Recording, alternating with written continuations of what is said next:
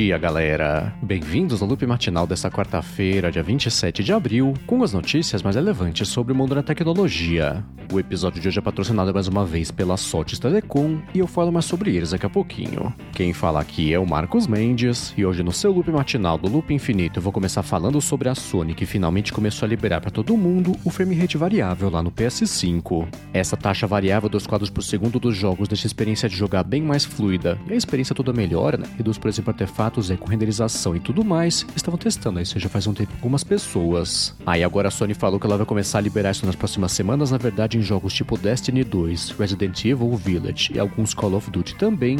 E caso você queira ver a lista completa, tem link aqui na descrição. E ainda sobre o mundo dos jogos, a Valve atualizou lá o Steam Deck com suporte agora tela bloqueada com senha.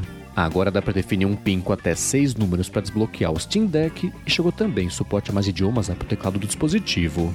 O Steam Deck, para quem não conhece, é uma espécie de PC portátil para jogar os games lá, mais ou menos no formato do Nintendo Switch. E caso você queira ver um vídeo bem completo, com hands-on, demonstração de jogos também e tudo mais, tem link aqui para um vídeo bem bacana do Loop Infinito na descrição do episódio.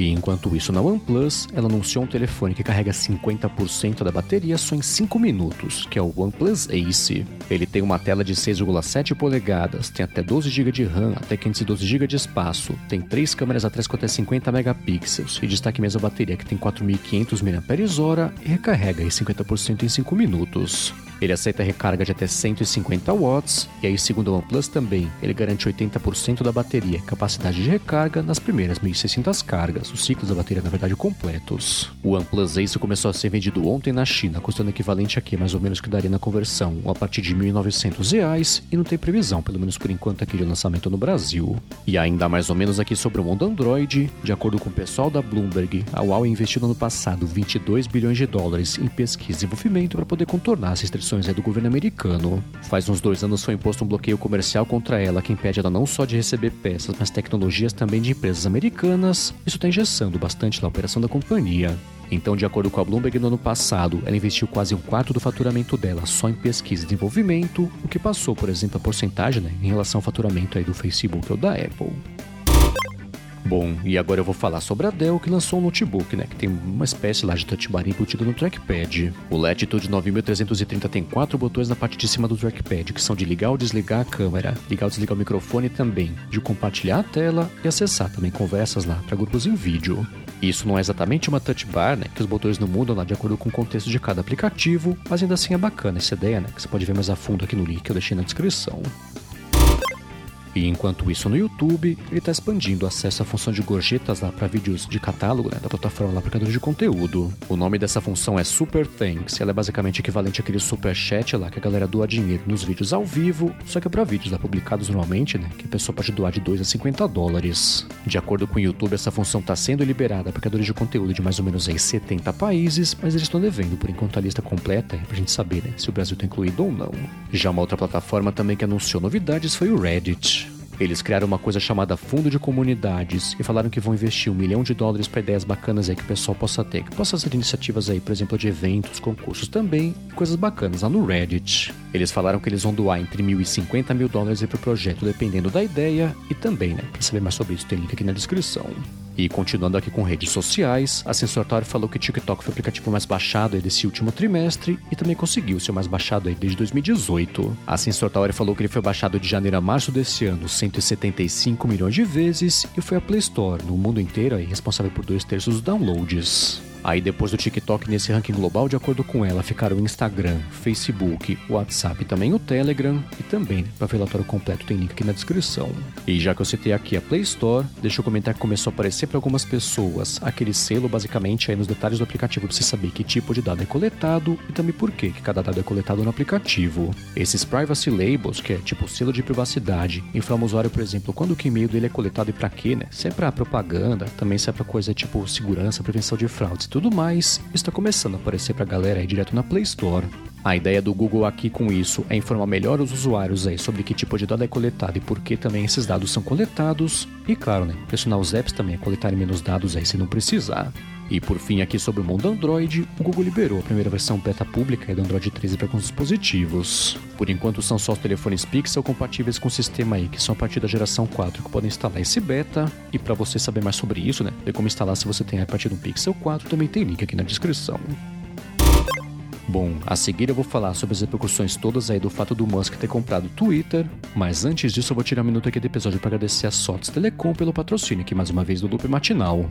A Sotes Telecom é uma operadora de voz e dados que oferece soluções de telefonia para empresas e ela tem um serviço de PABX na nuvem, que é a solução perfeita para sua empresa ter mobilidade e facilidade também de instalação de ramais e linhas telefônicas. Com o PABX em nuvem da Sotes Telecom, você implementa ramais na sua empresa totalmente pela internet, sem precisar, por exemplo, de uma nova fiação, e ela tem uma série de ferramentas ferramentas também de gerenciamento, tipo um painel de relatórios online, né, para você pode acompanhar as métricas de ligações da sua equipe e coisa desse tipo. Além disso, com o PABX em nuvem da Sotes Telecom, você tem custo zero na comunicação entre a matriz e as filiais, então além de ter facilidade para administrar os ramais e ter acesso a métricas também de ligações da equipe, se economiza a comunicação interna da empresa. Uma outra coisa legal é que nas regiões de São Paulo e São Bernardo do Campo, ela oferece também um link dedicado em fibra ótica para empresas, então para você que está procurando qualidade de serviço, flexibilidade e baixos preços também de investimento em serviços de voz, fala com a Sotes Telecom, que eles podem te ajudar. Acesse o site deles que é sotes.com.br, sothis.com.br, ou vai no Facebook e no Instagram também, procura por arroba Sotes Telecom. Fala que é ouvinte aqui do Loop Matinal e dá o primeiro passo para resolver de vez a telefonia IP da sua empresa. Mais uma vez, sotes.com.br ou arroba Sotes Telecom no Facebook e no Instagram.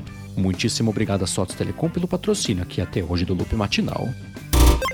Bom, vamos lá, né? Depois do mês de muitas viravoltas e mudanças, né, rumores também, foi confirmado na né, segunda-feira por 46 bilhões de dólares que Elon Musk vai comprar o Twitter. Para fazer isso, ele pegou bastante dinheiro emprestado e usou ações da Tesla como garantia para os bancos, né, para poder pegar esse dinheiro. Eles estão preocupados um pouquinho agora, né, que elas valorizou ontem 12% na bolsa de valores. De qualquer forma, ele vai usar essa grana para comprar todas as ações do Twitter por 54 dólares e 20 centavos por papel, e são uns 3 a 6 meses aí que a expectativa, né, que o negócio seja aprovado aí por quem precisa aprovar para ele poder passar.